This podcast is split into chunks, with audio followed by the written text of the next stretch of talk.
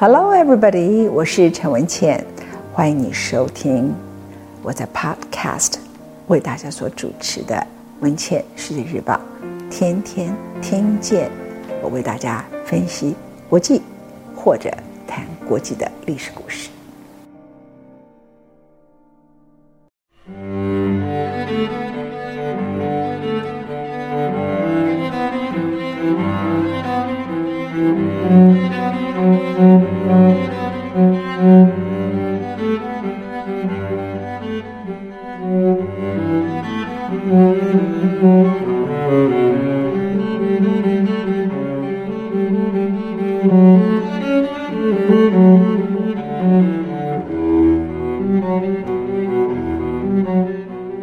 欢迎你回到丘吉尔的第八讲，慢慢进入尾声了。二次世界大战结束了，英国是战胜国。可是我们在前面告诉各位，由于英国当时在丘吉尔顽强的领导之下，他把所有的工厂都变成军工厂跟军事的后勤工厂，所以老百姓的所有生活所需都必须从美国进口或者国外进口。战争结束了，你要养一头牛。你要养一只猪，你要生产乳酪，这些通通都需要时间。英国人没有办法等待。当时丘吉尔本来希望战争的时刻，他组的是战时内阁。还记得我讲他的故事吗？终于，最后所有的战争，张伯伦倒了，上了期望的人也不敢接了。英国需要他了，他才登上了。历史的舞台，担任了英国的首相。那个时候的丘吉尔学会了沉默，一生的滔滔不绝，一生的急急躁躁。英国国王乔治六世任命他的时刻说：“你知道我为什么找到你来吗？”他说：“陛下，我不知道。”接着他接下了职务。晚上六点钟，他告诉国王说：“我会在今天半夜之前交出战时内阁。”因为现在的英国不能等，这个政府必须立刻的组成。这本来是一个常识，就是说一个国家面临战争的时候，他应该团结一致。人心刚好相反，在那个之前，英国的政争不断，因为领导者会一直犯错，然后老百姓会一直愤怒，所以政争就会不断。有些人就会趁人之危把别人给斗倒。而丘吉尔的做法呢，是当天六点钟下午的时刻，国王任命他。他本来说半夜，结果晚上十点就交出了名单。他的名单的战时内阁就是把所有的各个政党、保守党、自由党、反对他的工党全部都组合在一起，成立了战时内阁。战后，他本来希望这个联合政府可以延续到日本战败投降。但当时的工党不肯。那个时候，战时内阁他已经引进了副首相艾德里，他们发动了政争。丘吉尔无奈之余，只好另组保守党政府，下令解散国会，开始了全国大选。他当时严厉的批评工党，最后的结果。是一面倒的工党的胜利，一面倒他所领导的保守派政府、保守党政府的全面溃败，他的席次整整少了一半。当时的艾德里就说：“我们义无反顾，我们一定要让老百姓有饭吃，我们不会让战胜国的英国人活得如乞丐。”可是我刚才讲的，这根本就是一个现实问题啊！所以前面我们在告诉各位的时候说，工党上台以后下场也很惨。接下来我来谈一下一段历史故事，就是大英帝国呢是怎么瓦解的。大英帝国在那个时刻，工党上台，那工党任命了粮食大臣史密斯，我我上次说过，他是一个大胖子。那个时候没有电视，但是有报纸，大家看到他的长相，本来以为他是计程车司机。他说：“我配给你们多少品托的牛奶，多少块面包，呃，几盎司的所有相关的肉类，我自己也是跟你们通通都一样。但偏偏他是个胖子，结果就引起了叫‘炸死史密斯’的运动，说他身上的油可以炸出一条街出来。”哈，那工党当然并不是很得人心。丘吉尔那个时候是反对党的领导者。他其实可以很快的在短时间之内发动对工党的倒戈不信任投票，他没有这么做，因为他知道当时的英国属于风雨飘摇的状况，英国是一个破产的国家，虽然他是一个战胜国，他坚持了一种君子的态度，所以这就是为什么我要为大家谈丘吉尔，叫丘吉尔九讲。丘吉尔当然有他的缺点。他也有他的挫折，有年轻的血气方刚，也有年轻的懂得冒险。他有贵族的身份，可是他敢站到前线战场的第一线上去。他后来中年的时候学会了沉默，但是有一件事情，在他的一生之中从来没有改变的，他一直是一个君子，他不曾是个小人。所以在二次大战之后，虽然他被赶下台来，他也气愤不已。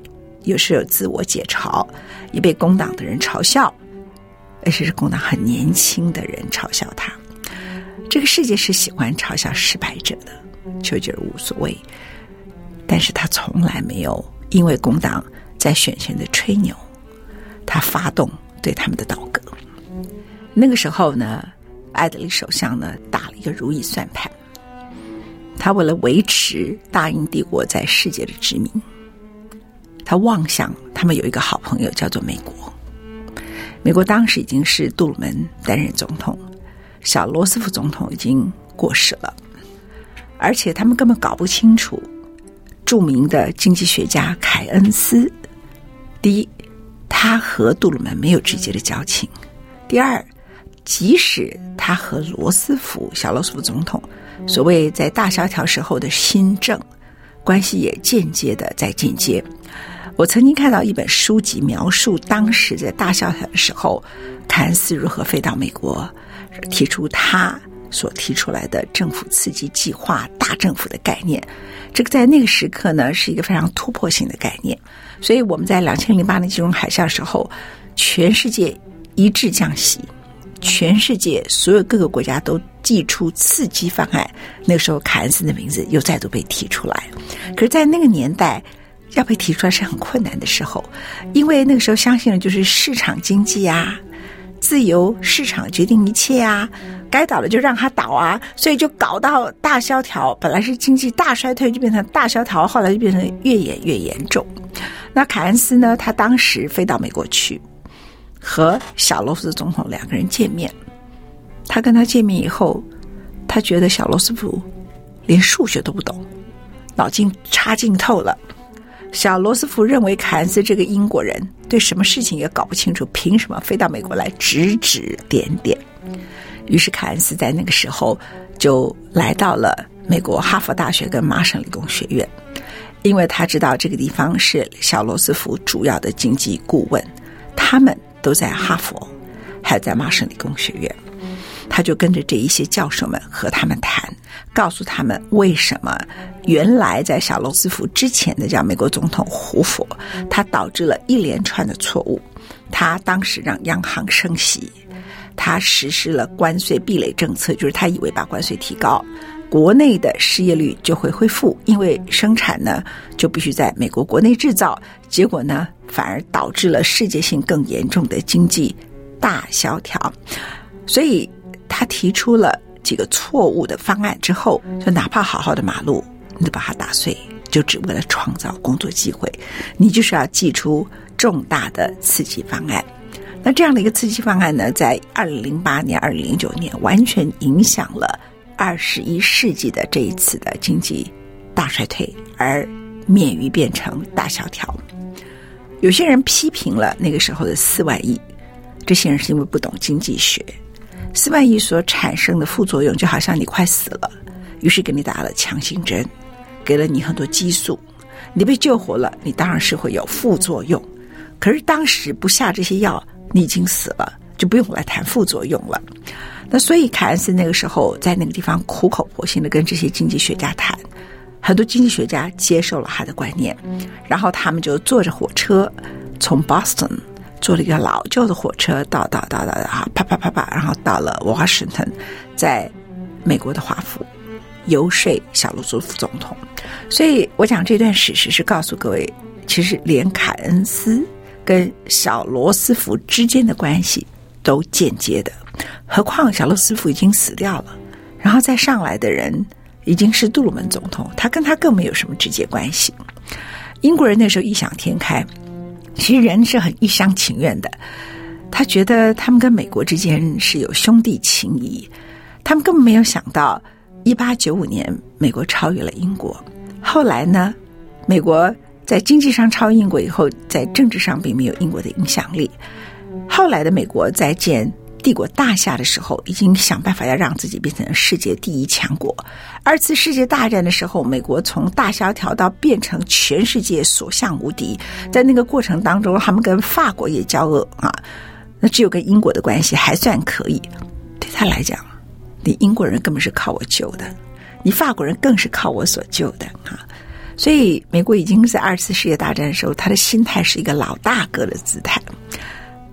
而且这个老大哥可能根本就觉得，我要趁机会让你从大英帝国变成小英帝国，让你完全殖民地瓦解掉，并不是因为他赞成什么反帝国主义，他自己后来在一九六零年代、一九五零年代还是在拉丁美洲实施很多变相型的殖民主义啊。可是很重要的就是还要让美国维持第一，第二名不可以存在。所以，一九八五年广场协议，他也这样对付日本。现在我们也看到，他也如此处理，包括中国。这是美国一贯的历史惯例。而第一个在二十世纪，他处理对象就是大英帝国。当时呢，艾德里首相呢有一个异想天开的方案。所以，你如果不了解和你打交道的，哪怕不是对手，就叫兄弟吧。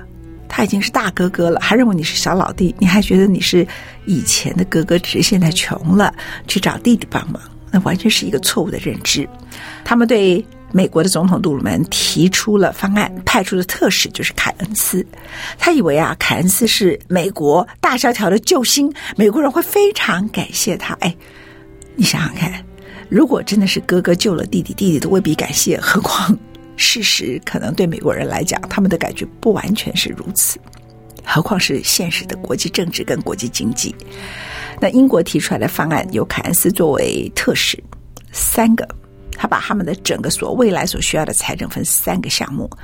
第一个项目是无偿馈赠，也就是你送给我一笔钱，好像有一个哥哥或是有一个弟弟送一笔钱给哥哥，不管是什么。第二笔钱呢是低息贷款，第三笔钱才是正常利率的贷款。结果，杜鲁门总统一口全部否决。他说：“我不知道你英国的债性如何，所以我们贷款给你有高度的风险。”最后的结果是一半是正常贷款，另外一半还是高息贷款。英国人完全没有得到他们想要的。那高息贷款，英国是显然付不出来。所以，从美国回来的凯恩斯就说服艾德里，我们必须缩减国家的预算，其中，其中就是我们在海外的驻军。我不知道各位还记不记得之前呢？我谈到了丘吉尔和张伯伦的恩怨。有一段时间，张伯伦首相他最重要的目的不是抵御希特勒，是抵御丘吉尔。他们两个人冲突的点。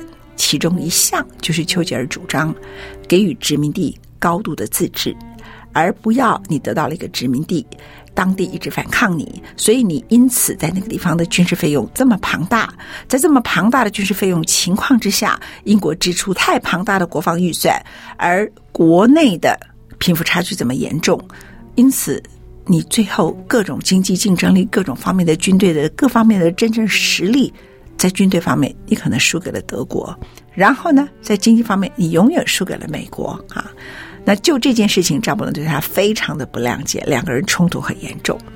结果当凯恩斯从美国拿不到任何钱，只能够拿到正常的利息贷款，还有高利息贷款的时候，他告诉了英国的首相艾德利，丘吉尔继承人，也是当时丘吉尔在战争时候提拔的副首相，也是最后发动政争的人。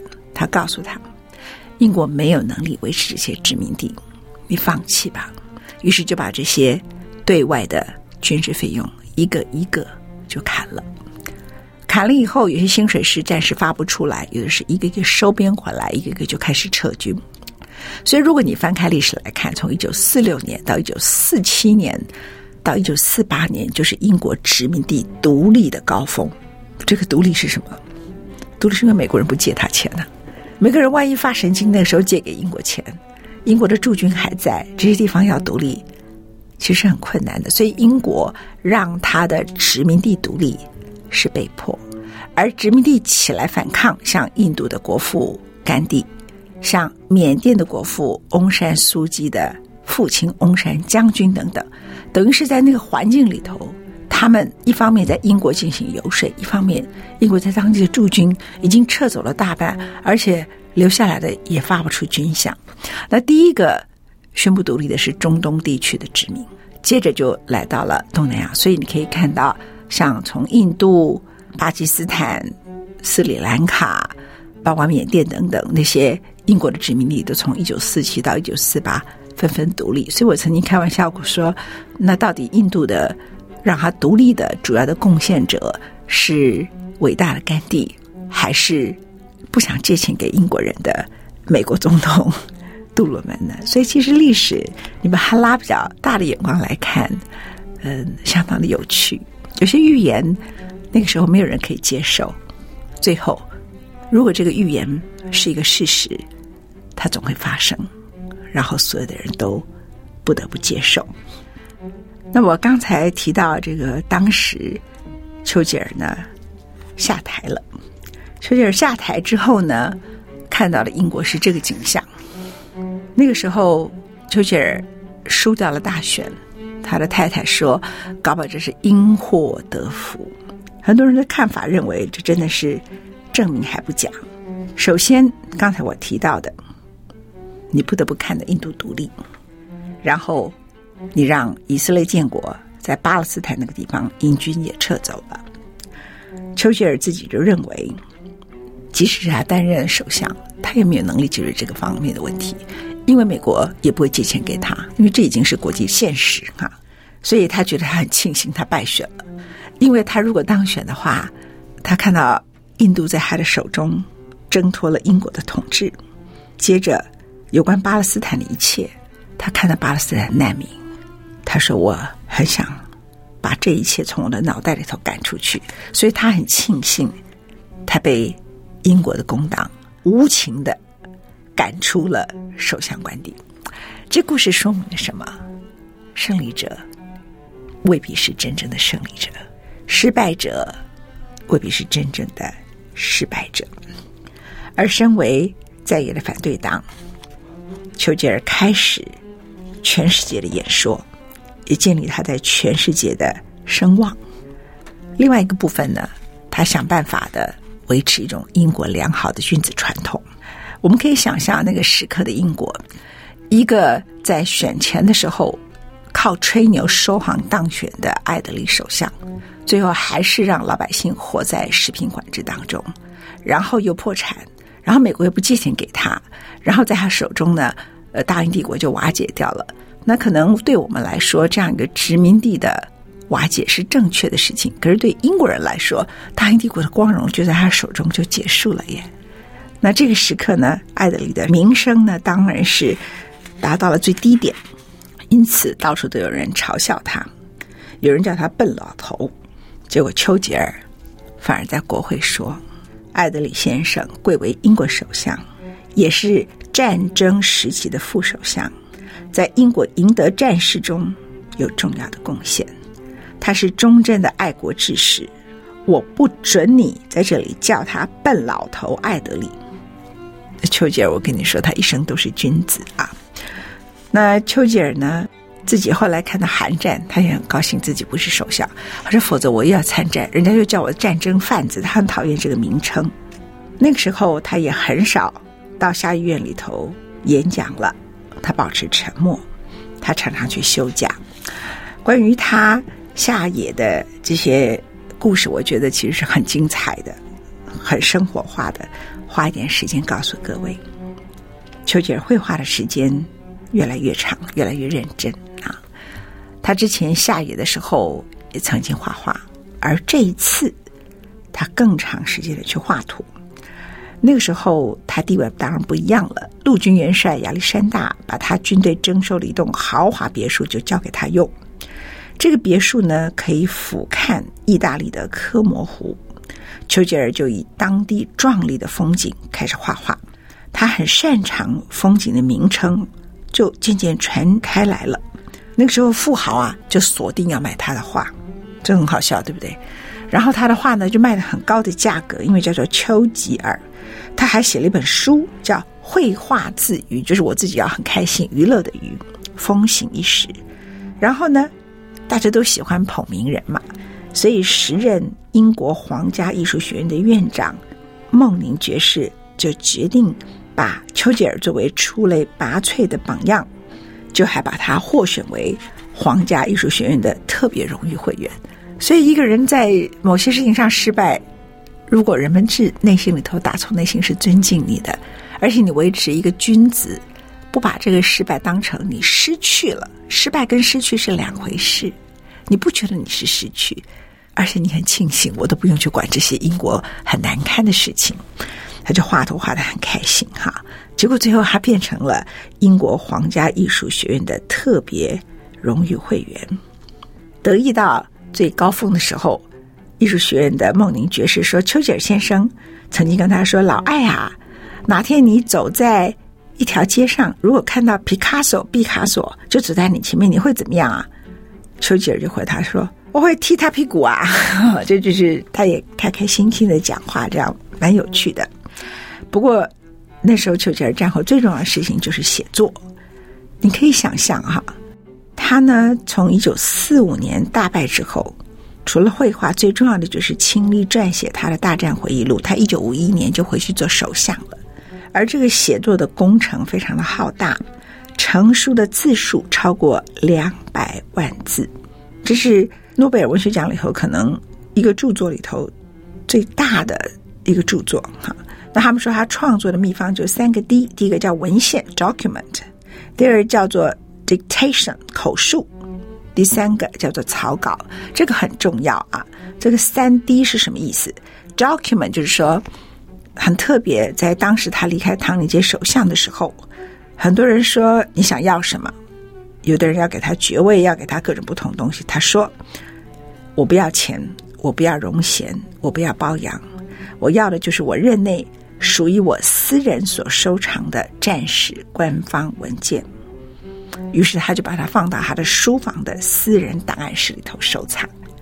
这个文件呢，使得他后来写的《阿尔斯塔战回忆录》里头，就是没有人可以超越。因为一般来讲，法律规定这些所有的官方文献要五十年才可能公开，所以人们想要了解二次世界大战，只有透过丘吉尔当时所出版的这本书籍。第二个叫做 dictation，别人说你为什么不是自己撰写，是用口述？